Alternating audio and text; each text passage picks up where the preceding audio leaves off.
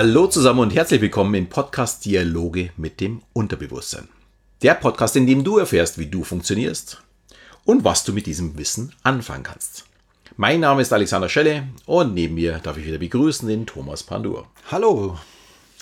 Ja, schön, dass du wieder da bist. Äh, es ist unsere letzte Folge unseres Specials zum Thema NLP, der neurolinguistischen Programmierung. Mir hat es unheimlich viel Spaß gemacht und wir haben auch noch ein bisschen was für den heutigen Tag. Und bitte auch bis zum Ende dranbleiben, denn Thomas hat natürlich etwas mitgebracht, um das, wenn sich jemand dafür interessiert, und ich kann nur empfehlen, dafür echt tatsächlich nach Ulm zu reisen und ein Seminar bei ihm zu belegen. Und ja, er hat noch so ein kleines Zuckerl mitgebracht, da gehen wir dann am Ende drauf ein.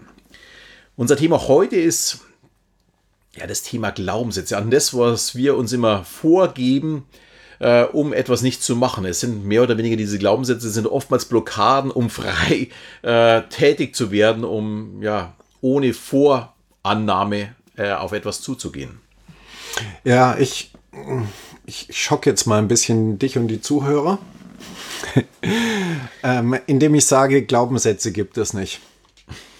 Ja, ähm, mir fällt das mittlerweile auf, da draußen sind schon extrem viele Experten mittlerweile unterwegs im Thema Glaubenssätze und die erzählen dir dann, ja, wenn du deine negativen, unbewussten Glaubenssätze auflöst, dann bekommst du das Leben, das du haben möchtest. So, und das hört sich irgendwie, finde ich, sehr nach einer tollen Marketingstrategie an. Ja, die Dinge, die du nicht kennst, die dich aber angeblich daran hindern, das zu machen, was du machen möchtest, wenn wir die finden, dann ist dein Leben toll. Und ähm, natürlich im NLP sprechen wir über Glaubenssätze, sprechen wir über limitierende Glaubenssätze, aber wir haben auch positive Glaubenssätze. Und die eigentliche Frage ist aber doch die, was möchtest du in deinem Leben machen? Was hindert dich daran, die Dinge zu tun? Und wie kannst du dich selber verändern? Und NLP hat ja extrem viel damit zu tun, wie wir uns verändern können. Das ist ja das, wo wir wirklich spezialisiert sind, weil genau darum geht es. Ja, wenn jemand in der Lage ist, wir hatten in der letzten Folge das Thema Phobien. Ja, jemand hat Höhenangst, kann nicht irgendwo auf einen hohen Turm gehen. Wenn der hinterher auf diesen Turm gehen kann und er fühlt sich gut, dann ist das Ziel erreicht. Also es geht um Veränderung. Und Glaubenssätze in dem Moment, wo jemand sagt, ich kann das nicht machen oder bei mir funktioniert das nie oder wie, dann können wir von dem Glaubenssatz sprechen. Und diese Dinge können wir logischerweise sehr einfach verändern. Was aber natürlich ein größeres Thema ist, ist die ganze Art und Weise, wie wir über die Welt denken. Ja, da sind wir wieder bei unseren Landkarten. Also wir dürfen sozusagen das Gesamtkonzept anschauen und nicht nur einzelne Glaubenssätze hier irgendwie rauspicken, weil das könnte unter Umständen einfach zu wenig sein. Wir haben ja nicht nur Glaubenssätze, die wir hindern, wir haben auch Emotionen, die uns hindern, Dinge zu tun. Ja, wir sind Joe Dispenza ähm, verwendet hier den Begriff, wir sind süchtig nach unseren Emotionen und seien das negative Emotionen. Was ich finde, was ein sehr spannendes Konzept ist, ja, weil in dem Moment, wo wir die Emotionen verändern können, verändern sich auch wiederum unser Leben, ja, verändern sich die Verhaltensweisen und damit können wir sozusagen eine ganze Menge machen. Thomas, hast du auch ein Beispiel für uns, äh, was so ein, ja, ein, ein Glaubenssatz, den wir wie du sagen würdest, nicht haben, aber der dann doch in irgendeiner Form da ist, der uns daran hindert, äh, tatsächlich erfolgreich zu sein? Ja, und wiederum, ich fange erstmal ähm, an einem anderen Winkel an. Die erste Frage ist die, was möchtest du machen? Ja, das heißt, wir müssen erstmal über das Ziel sprechen. Solange wir kein Ziel haben, sind Glaubenssätze nur Glaubenssätze. Also, ja, wenn jemand sagt, ja, ich kann nicht singen, dann wäre es jetzt ein Beispiel für einen limitierenden Glaubenssatz. Aber wenn die Person nicht unbedingt Sänger werden möchte, dann ist es einfach kein Problem mehr, weil die Frage von Singen ist nur eine Frage von Geschmack. Und darüber lässt sich bekanntlich streiten oder nicht streiten. So, wenn jetzt aber jemand sagt, ja, ich möchte mich selbstständig machen ähm, als Beispiel oder ich möchte mich bei einer anderen Firma bewerben, aber ich kann das nicht, weil ich denke, dass ich nicht qualifiziert bin oder dass ich das nicht hinkriege oder dass ich zu schlecht bin, ja, dann könnten wir darüber sprechen und sagen, das wäre ein Glaubenssatz. So, und da sind wir aber wieder mittendrin in der Geschichte. Die Art und Weise, wie wir uns Fragen stellen, die Art und Weise, wie wir Dinge intern repräsentieren, all das spielt ja eine Rolle und genau diese Dinge kann ich verändern. Die kann ich zum Beispiel verändern, indem ich eine Frage stelle.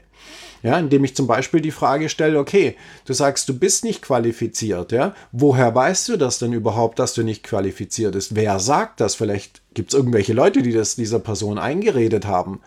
Ja, oder gibt es wirklich Gründe, wo wir das wirklich festmachen können? Und dann ist es wiederum eine Frage von dem, okay, wie kannst du die Dinge lernen? Was passiert, wenn du es trotzdem machst? Da haben wir wieder eine ganz große Vielzahl an Möglichkeiten, hier NLP zu nutzen, um den anderen in den richtigen Zustand zu bekommen. Und zwar in den Zustand, in dem es möglich ist, das zu machen, was die Person möchte. Ähm, während ich dir zuhöre, fällt mir immer wieder diese ja, es auf, wie sehr es hier wirklich in die Erziehung geht. Also nicht unbedingt die Erziehung eines anderen Menschen, einen gleichaltrigen Menschen, sondern die Erziehung mit den eigenen Kindern, wie sehr man hier alles richtig äh, beziehungsweise auch alles falsch machen kann. Und leider Gottes wird es leider Gottes eher in die Richtung falsch gehen, ja. aber gar nicht mal im bösen Sinne, dass man etwas falsch macht, also mit Absicht irgendwas falsch macht, ähm, sondern äh, es ist einfach unheimlich schwer, tatsächlich so auf jeden Einzelnen einzugehen, denn man muss auch ganz klar betonen, dass auch nicht jedes Kind gleich ist und nicht jedes Kind gleich steuerbar ist. Sprich, eine perfekte Erziehung wird es in dem Sinne sowieso nicht geben.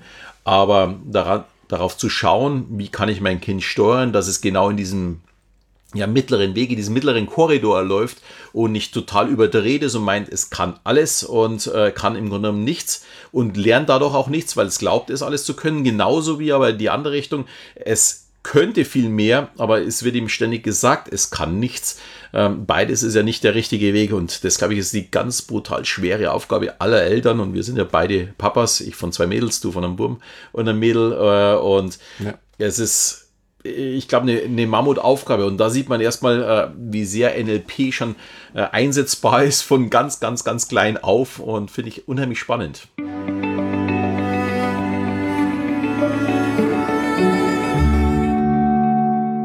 Zwei Dinge da dazu. Das erste ist, wir alle haben irgendeine Art von Erziehung genossen. Ja, und natürlich unsere Eltern, wir sagen jetzt einfach mal, die haben es gut gemeint, die wollten das Beste für uns, auch wenn sie es nicht immer so gemacht haben. Nur der Punkt ist, inzwischen bist du alt genug, selbst die Kontrolle zu übernehmen und dein eigenes Leben in die Hand zu nehmen. Natürlich, wenn du selber Kinder hast, ja, dann ist es natürlich nochmal eine ganz andere äh, Geschichte, weil du jetzt natürlich eine Vorbildfunktion hast und auch hier wiederum, ja, wir können bei unseren Kindern nicht alles hundertprozentig richtig machen. Auch nicht ich, nicht der Alexander, wahrscheinlich niemand.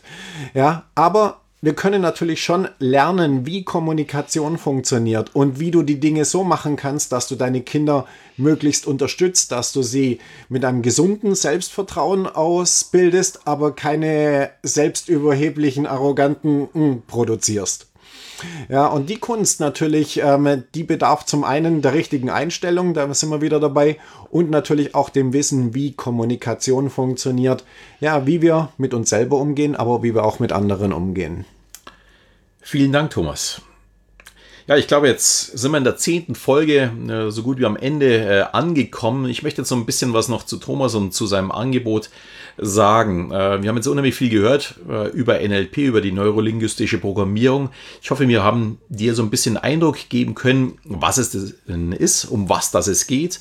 Ich finde das Thema extrem spannend. Ich kann nur jedem empfehlen, sich damit ein bisschen zu beschäftigen. Es muss nicht wie bei mir bis zum Coach gehen. Es langt vollkommen, mal den Practitioner zu machen, um reinzuschnuppern, um mal äh, für sich selbst zu schauen, wie kann ich es für mich selbst nutzen. Und ja, ich möchte ein bisschen was darüber berichten, wie das beim Thomas so abläuft, um einfach mal so ein bisschen Eindruck zu haben für dich. Thomas sitzt, äh, hat er, glaube ich, schon gesagt, äh, in Ulm, beziehungsweise am Rande von Ulm in Senden. Er hat einen sehr, sehr schönen ja, Raum für seine Seminare und er macht dieses im kleinen Kreis. Es sind keine Massenveranstaltungen. Äh, was für mich überhaupt nichts wäre. Ich kann es gar nicht verstehen, wie man ein NLP-Seminar vor, ich glaube, es gibt welche mit 500, 800 oder 1000 Leuten machen kann. Ähm, es ist mir ein absolutes Rätsel, weil es ist was sehr, sehr Persönliches und etwas sehr Intensives. Ich brauche hier auch den Kontakt zu einem Trainer, der für mich nahbar ist. Und Thomas ist extrem nahbar. Der hat auf jede Frage eine Antwort. Auch durchaus Antworten, die einem selbst nicht immer gefallen. Ist auch ganz normal. Das ist auch das Schöne, wenn man selbst reflektiert und in diesen zehn Tagen, wenn man den Practitioner macht, äh, lernt man zu reflektieren. Also das ist zumindest für mich extrem wichtig gewesen. Ich bin allerdings immer gefahren, also ich hatte immer viel Fahrzeit und habe dabei immer reflektieren können, was habe ich heute gehört, wie verarbeite ich es, wie setze ich das in meinem Leben um. Und das finde ich unheimlich spannend. Und das geht halt nur, oder ging für mich nur in einem kleinen Kreis, weil ich da auch sehr guten Kontakt hatte mit denjenigen, die mit dabei waren, mich mit denen unterhalten konnte, gesehen habe, die waren oftmals mm, totale Frischlinge, also hatten gar keine Vorahnung und gesehen habe, wie haben sich die verändert in diesen Tagen, wie habe ich mich verändert, wie kann ich es für mein Leben einsetzen. Ich kann es nur jedem empfehlen und Thomas, du hast ja vorher gesagt gehabt, du hast noch so ein kleines Zuckerl für meine Hörer hier von den Dialogen mit dem Unterbewusstsein. Wie sieht dieses Zuckerl aus? Was müssen sie tun? Äh, ich werde es natürlich auch noch verlinken, was er jetzt erzählt. Äh, könnt ihr dann in den Shownotes nachlesen, beziehungsweise gleich auf den Link gehen und ja. Okay, ähm, vielleicht noch als erste kurze Information für den Hörer. Mein Ausbildungsinstitut heißt NLP Erleben. Das ist auch die Internetadresse www.nlperleben.de. Einfach zusammenschreiben, NLP Erleben.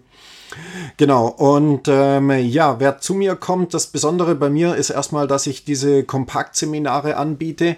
Das heißt, es ist möglich, in einem Rutsch sozusagen NLP zu lernen und nicht zigmal anreisen zu müssen. Ich habe Teilnehmer, die aus ganz Deutschland, Österreich, Schweiz und so weiter kommen und deshalb eben eine Anreise und dann komplett das Seminar machen zu können. Ja, ähm, wer sozusagen hier Hörer des Podcasts ist, der bekommt von mir nochmal ein extra Special. Bei mir gibt es normalerweise normalerweise immer so ein, ja, ein, auch schon einen Bonus, den ich den Teilnehmern bei mir anbiete. Den kriegst du von mir selbstverständlich auch. Und du kriegst von mir zusätzlich noch eine Zusatzüberraschung, die es mitgibt. Und dafür kannst du, wenn du bei mir anfragst, den Rabattcode Schelle, wie Alexander Schelle, also einfach der Nachname Schelle, mit eingeben und bekommst dann zusätzlich den Bonus, den es eh immer gibt, aber eben zusätzlich noch ein extra Special, das ich mit dem Alexander zusammen verhandelt habe. Und äh, da gibt es dann noch einen Zusatz-Download, den, äh, ja, du sozusagen noch dazu bekommen kannst. Vielen Dank für dieses Angebot, Thomas. Ich nehme an, da wird der eine oder andere wieder auf dich zukommen. Ich kann auch Ulm empfehlen. Ist ja jetzt nicht so weit am Rande von Deutschland gelegen, dass man da nicht hinreisen könnte. Bei uns waren ja beim Seminar einige, die dort übernachtet haben, weil sie tatsächlich mehrere hundert Kilometer Anreise hatten. Ja. Ähm, ich bin immer wieder heimgefahren und da kann man sehr flexibel sein. Es sind auch gute Unterkünfte in der Nähe. Also kann ich wirklich absolut empfehlen. Gut, auch für die letzte Folge habe ich natürlich noch eine Frage für dich. Okay. Die Frage hängt mit dem zusammen, was ich in wenigen Tagen erleben darf. Ähm, Thomas, wenn du dir ein Land aussuchen könntest, in welchem du gerne leben würdest, dann wäre es? ähm, also ganz oben auf meiner Liste steht Mauritius. Ähm, auf Mauritius war ich schon mal und das war, also ich war schon an vielen Orten auf der Welt, ja, ähm, aber Mauritius hat wirklich einen äh, prägenden Eindruck für mich hinterlassen. Ich habe mich dort so wohl gefühlt und habe gesagt, hier könnte ich es mir tatsächlich vorstellen zu leben. Meine Frau damals, die dabei war, hat genau das Gleiche gesagt. Und von dem her würde ich sagen, steht, nein, ich sage, Mauritius steht ganz oben auf der wow, Liste. Wow, damit habe ich jetzt überhaupt nicht gerechnet. Ich habe eine gute Bekannte, die war erst auf Mauritius im Urlaub und schwärmt mir auch immer wieder davor, wie schön das es dort ist.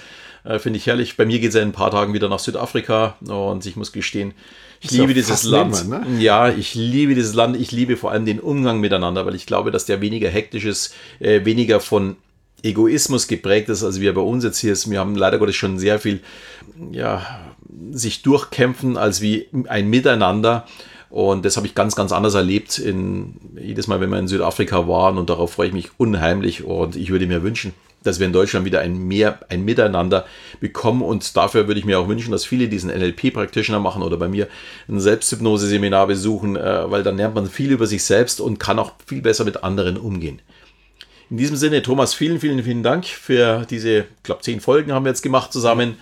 Äh, hat sehr viel Spaß gemacht. Ja, ich möchte mich auch bei dir bedanken, Alexander, für die Gelegenheit, ähm, hier an der Show zu sein und natürlich dich kennengelernt zu haben. Die Seminare mit dir haben mir sehr viel Spaß gemacht. Und äh, ja, ich habe auch das eine oder andere über Hypnose von dir gelernt. Von dem her, vielen lieben Dank. Gut, dir Hörer sage ich vielen Dank fürs Zuhören. Äh, ich wünsche dir viel Spaß beim Umsetzen, vielleicht neuer Ideen, sich mit einem neuen Thema zu beschäftigen. Und wenn ihr Lust habt, nutzt den Rabattcode beim Thomas. In diesem Sinne, die Dialoge mit dem Unterbewusstsein.